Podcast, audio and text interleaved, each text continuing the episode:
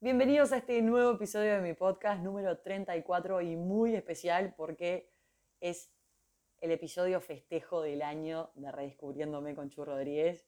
No puedo creer que sea un año desde que arranqué a hacer el podcast. La verdad que muchísimas gracias a todos los que me acompañaron episodio por episodio, a los que se han sumado hace poco, a los que están desde el principio, a los que me siguen desde TikTok.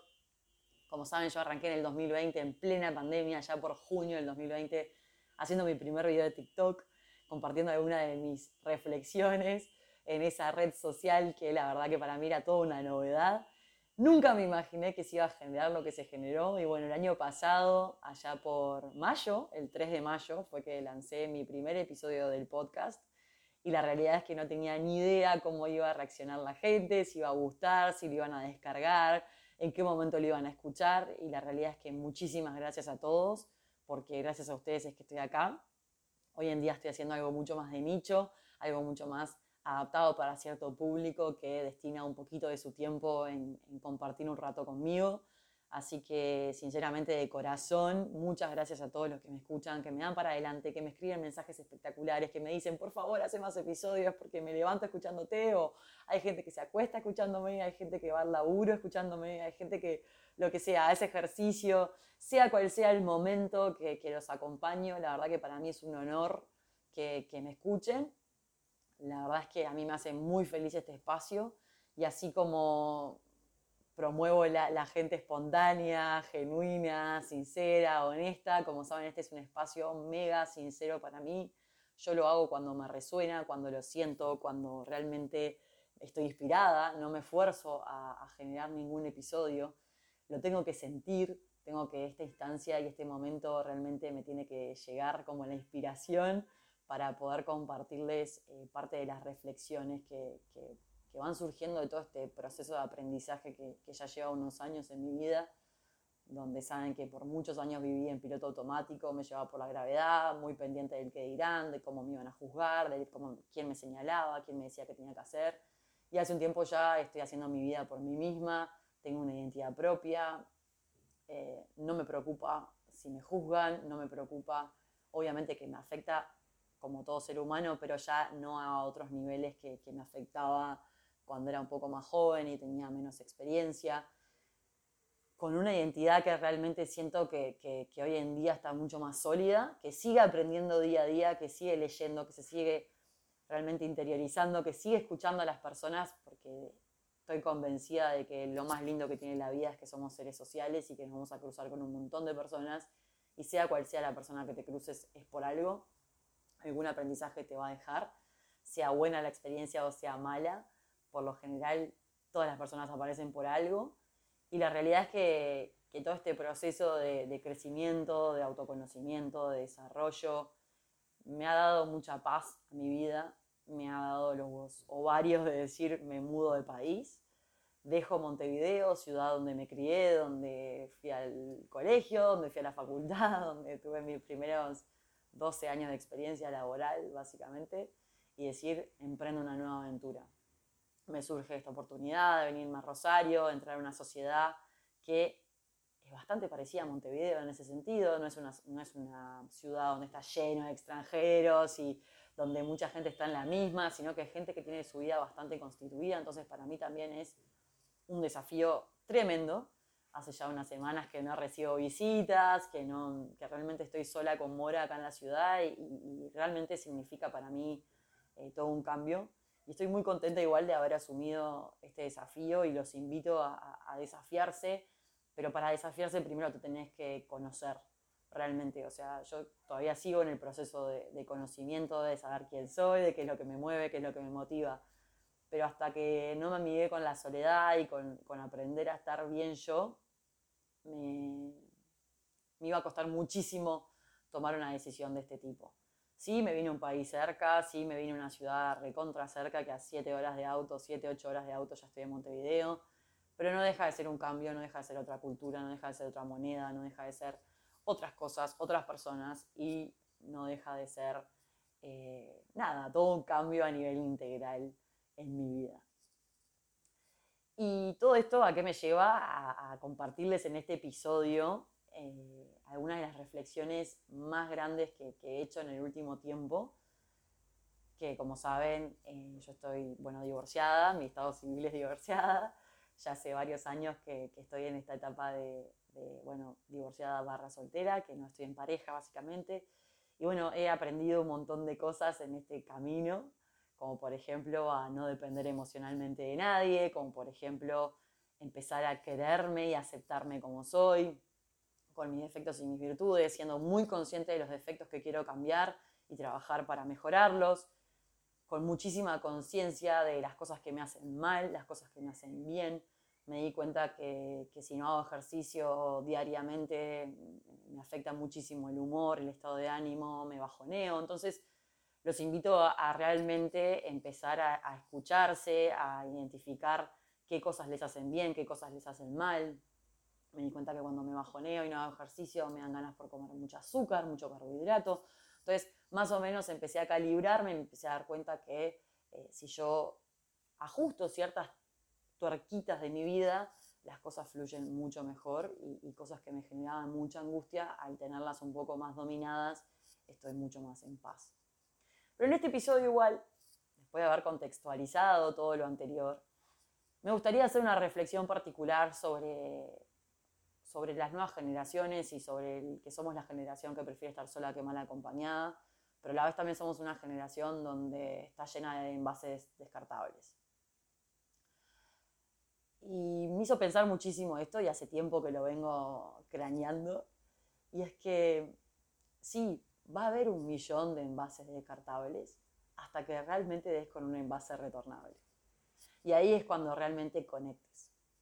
Y ya lo he hablado en otros episodios, y es que naturalicemos conocer un montón de gente que no funcione, que no fluya. Porque realmente cuando vos forzás algo, cuando vos, y lo deben haber visto en un montón de videos y ejemplos y cosas, pero cuando vos te compras un zapato, una zapatilla, un champión, como decimos en Uruguay, que te queda chico, y vos tratás de meter el pie ahí, ok, capaz lo puedes usar un rato, pero después se te va a hacer mierda el pie. Entonces, no fuerces poner tu pie en un champión, zapatilla, zapato, lo que sea, que te queda chico.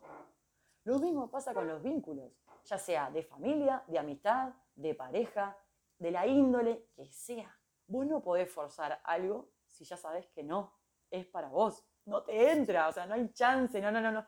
No hay vuelta, por más que le busques la vuelta, no hay chance. Entonces, cuando vos empezás a naturalizar, que ok, ¿no? Salí con un flaco o una amistad que pensé que era tremenda amiga, me di cuenta que no. Y bueno, ok, no es retornable ese envase. Es un envase descartable.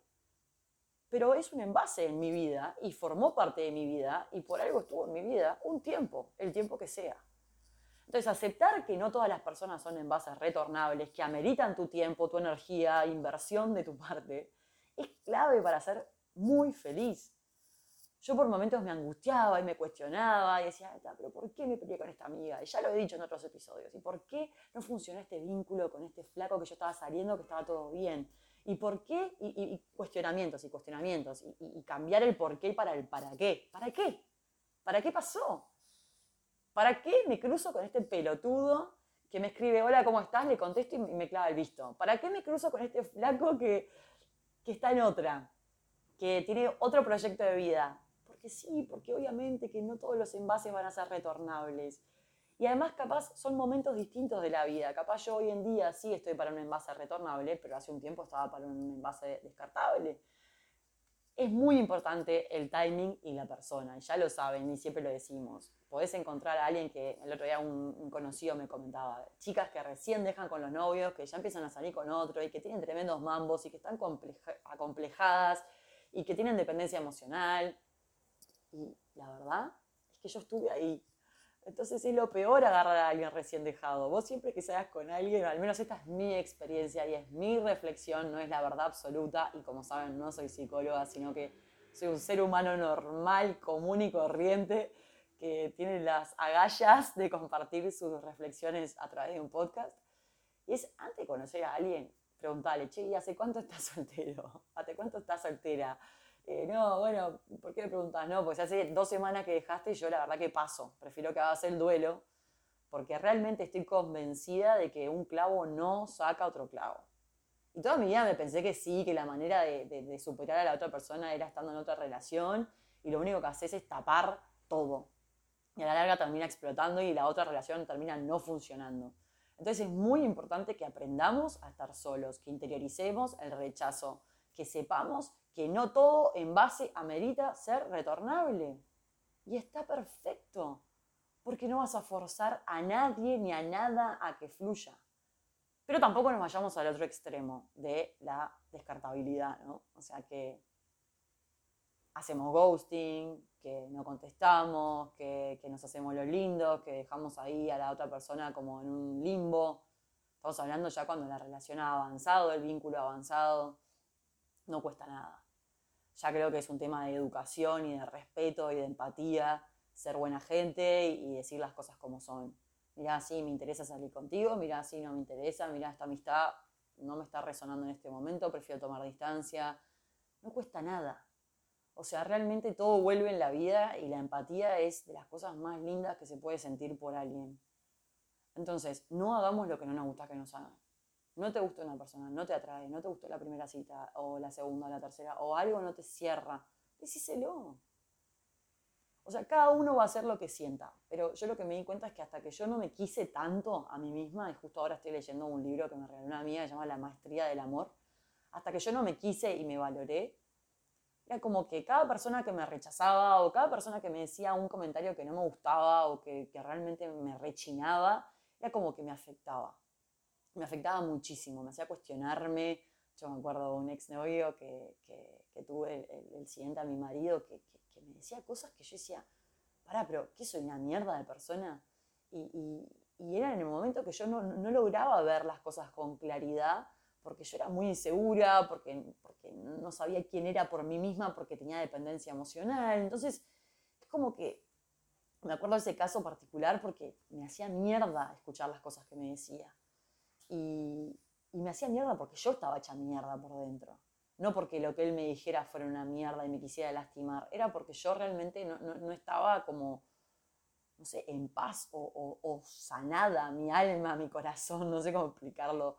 Pero les puedo dar fe que hasta que vos no estás bien, hasta que vos no realmente no, no sentís que estás en la re buena, que tenés buena onda, que, que nadie te va a hacer cuestionar tu integridad como persona, y esto siempre lo digo, es como que nunca vas a poder estar bien con alguien porque siempre vas a elegir a alguien desde la necesidad, desde que te estén, no sé, como halagando, de que tenés tremendo lomo, de que sos re buena persona. Vos tenés que estar convencido de, de lo que sos por vos mismo, no porque alguien te lo diga.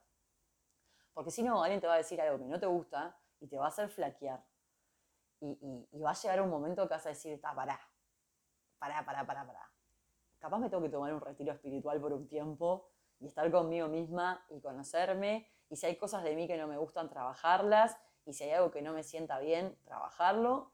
Pero yo tengo por qué tolerar que alguien me diga una maldad o que alguien me señale o que alguien me juzgue. No. Pero muchas veces también es tu propia mente que es tu propio enemigo, que supone cosas que la gente dice y en verdad la gente no dice nada. ¿Y quién es la gente? Y esto ya lo he dicho en otros episodios. Como que muchas veces decimos no, porque la gente piensa que, no sé, X cosa. Para, para, ¿quién carajo es la gente? ¿Vos te pensás que la gente está tan pendiente de ver cómo haces las cosas? Por ejemplo, yo ahora arranqué CrossFit acá en Rosario. Era algo que tenía entre ceja y ceja desde hace tiempo y creo que voy mi cuarta clase por ahí. Y yo soy una nutria. La verdad es que no ando bien en CrossFit, pero, pero le meto mucho huevo y le meto mucha garra. Y, digo, ay no, pero me van a mirar y van a decir esta principiante. ¿Qué me importa? ¿Vos te pensás que alguien está tan pendiente de mirarme a mí, cómo hago yo los ejercicios, más que el profe que me da una mano para mejorar la técnica, que lo que realmente me están mirando el resto de los compañeros? Cuando te pones a hacer una clase de ese tipo, de ese tipo de nivel y exigencia, no mirás a nadie más que a vos mismo. Entonces muchas veces eh, estamos como más pendientes del qué dirán y la gente está mirándose el ombligo. O sea, la realidad es que estás tratando de hacer el ejercicio en ese momento, lo estás dando todo y no estás mirando al de al lado, te estás mirando a vos, tratando de sobrevivir esa clase que es una matanza. Al menos me pasa eso. Y yo digo, ¿quién me va a estar mirando? Capaz sí me miran, se cagan de risa porque no puedo hacer un pull-up o lo que sea. Pero ¿qué me importa? Si yo no vengo a demostrarle acá nada a nadie. Yo vengo a, demostrarme a mí misma que estoy mejor que ayer, que como comí más sano y dormí mejor, mi rendimiento mejoró. Y, micro cosas que voy aprendiendo y que, que, me voy queriendo a mí misma y me voy reconociendo y diciéndome, bueno, Chu, hoy mejoraste. Hoy no te ahogaste tanto, no te tuviste que sentar más de cinco veces en plena clase. No sé, como micro logros que me voy reconociendo que están buenísimos, pero todo eso lo logro porque me quiero, porque me respeto, porque he pasado por procesos de mirarme al espejo y no gustarme nada, porque he pasado por momentos de decir, me como todo el dulce del universo y siempre lo digo, los que me escuchan saben que tengo un tema con lo dulce. Pero bueno, cuando yo ajusto las tuercas, me doy cuenta que entrenando, buscando mi mejor versión, estoy mucho más tranquila, estoy mucho más feliz. Eh, nada, mi día a día mejora, pero 100%. Y en ese proceso de quererme, de valorarme, de saber que soy buena niña, de estar convencida de que soy buena compañía, de que soy compañera, de que soy consistente entre lo que digo y lo que hago, en que no ando con vueltas, en que sí puedo ser muy intimidante porque a veces soy tan directa que te puedo decir cualquier cosa y vos te puedes quedar de cara, sí, lo, estoy trabajando, es algo que desde chiquita me ha costado muchísimo, mi viejo es igual, mega, mega directo y bruto y a veces no medíamos las cosas que la decíamos, hoy en día me mido más, mega impulsiva, emocional, montón de cosas, pero me quiero. Hoy en día me quiero, me valoro, me respeto y ante una mínima señal de falta de respeto, de falta de empatía, de, detectar que la otra persona tiene un dejito de maldad, yo me abro. Entonces, no me preocupan los envases descartables. Porque yo voy a dar también en base a lo que recibo. Y yo me voy a manejar con la otra persona también según cómo la persona se maneje conmigo.